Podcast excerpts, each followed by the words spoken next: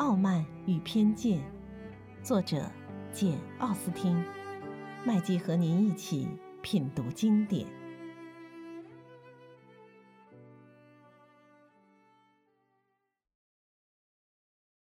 第四十八章。达西没有回答，他仿佛没有听到他的话。只见他眉头紧蹙，神情忧郁，一面踱来踱去，一面冥思苦索。伊丽莎白见此情景，当即明白了他的心思。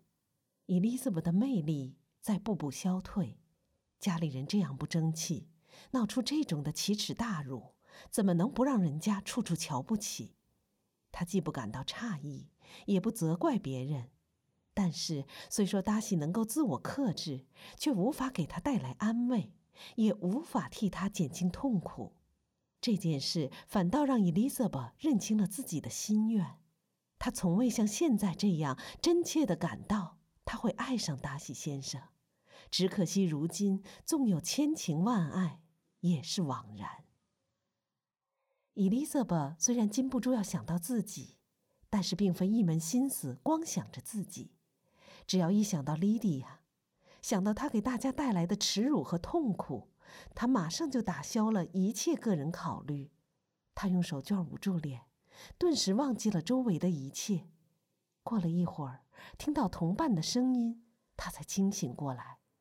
达西的话音里饱含着同情，但也带着几分拘谨。只听他说：“你恐怕早就希望我走开了。”而我除了真挚而无意的关心之外，也没有理由待在这里。不过，我不想拿空口说白话来折磨你，好像我存心要讨你的好。出了这桩不幸之后，恐怕舍妹今天不能在蓬勃里幸会你们了。哦，是呀，请你替我向达西小姐道个歉，就说我们有急事需要立即回家。请尽量把这不幸的事实多隐瞒一些时候，不过我知道，也隐瞒不了多久。达西当即答应替他保守秘密，再次表示为他的烦恼感到难过，希望事情能有个比较圆满的结局，而不至于像现在想象的那样糟糕，并且请他代为问候他的亲友。最后又恳切地望了他一眼，便告辞了。他一走出房去，伊丽莎白便不禁感到，他们这次在德比郡重逢，几次都是竭诚相见，这种机缘以后不会再出现了。他回顾了一下他们之间的整个交往，真是矛盾迭出，变故不断。他以前曾巴不得终止他们的交情，而今却又巴望着能继续交往下去。一想到自己如此反复无常，他不由得叹了口气。如果说感激和敬重是爱情的良好基础，那么伊丽莎白的感情变化也就不足为奇，也无可非议。不过，世上还有所谓一见钟情，甚至双方未曾交谈三言两语就相互倾心的情况。与这种爱情比起来，如果说有感激和器重而产生的爱情显得不近人情事理的话，那我们也就无法替伊丽莎白辩护，只能给她声明这样一点：他当初看上威克姆，就是或多或少的采取了一见钟情的办法。后来碰了壁，才决定采用另一种比较乏味的恋爱方式。尽管如此，他看见达西走了，还是感到十分懊丧。他琢磨着这倒霉的事，再想想莉迪亚的丑事，一开头就引起了这般后果。心里不由得更加痛苦。他读了这的第二封信以后，压根儿就没有指望威克姆会存心和莉迪亚结婚。他觉得除了这以外，谁也不会抱有这种奢望。他对事态的这一发展丝毫也不感到奇怪。当他只读到第一封信的时候，他还感到十分奇怪，十分惊讶：威克姆怎么会娶一个无利可图的姑娘？而莉迪亚怎么又会让他看上眼？似乎也让人不可思议。但是现在看来，倒是再自然不过了。像这种儿女之情，莉迪亚有那般魅力也就足够了。伊丽莎白虽然并不认为莉迪亚只是存心私奔，而不打算结婚。但是他又觉得莉迪亚在贞操和见识上都有欠缺，很容易受人家勾引。民兵团驻扎在赫特福德郡的时候，他从未察觉莉迪亚特别喜欢威克姆。不过伊丽莎白倒认为，莉迪亚只要受到人家勾引，对谁都会上钩。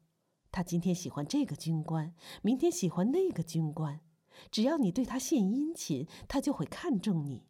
他一向用情不专，但是从未缺少过谈情说爱的对象。对这样一个姑娘不加管教，恣意纵容，结果造成这般恶果。哦，他现在体会的太深刻了。他心急火燎的要回家，亲自听一听，看一看，替 Jane 分担一些忧愁。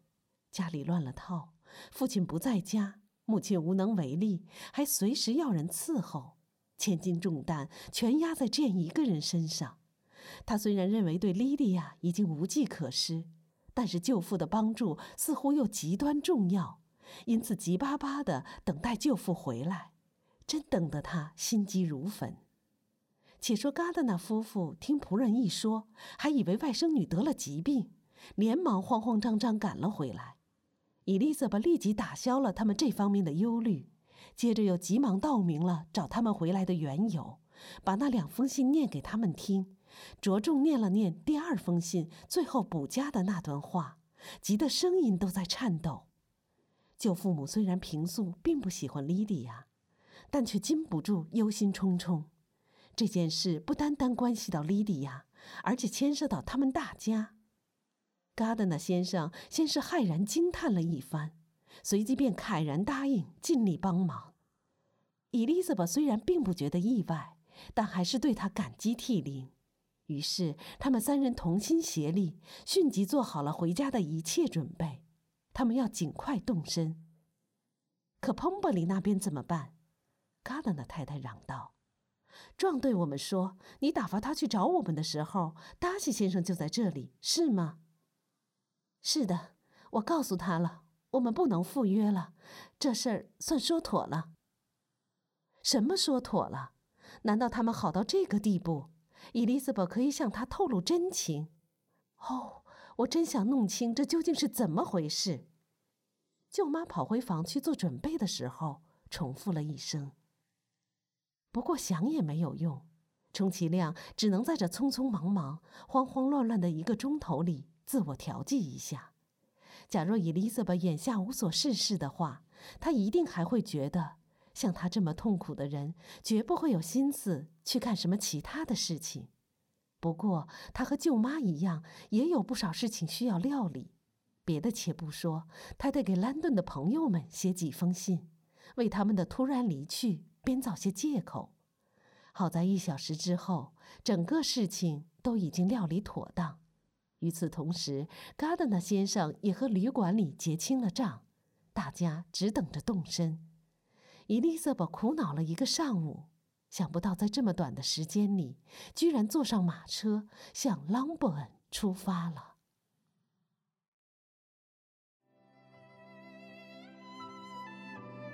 品读经典，体味人生，欢迎订阅收听。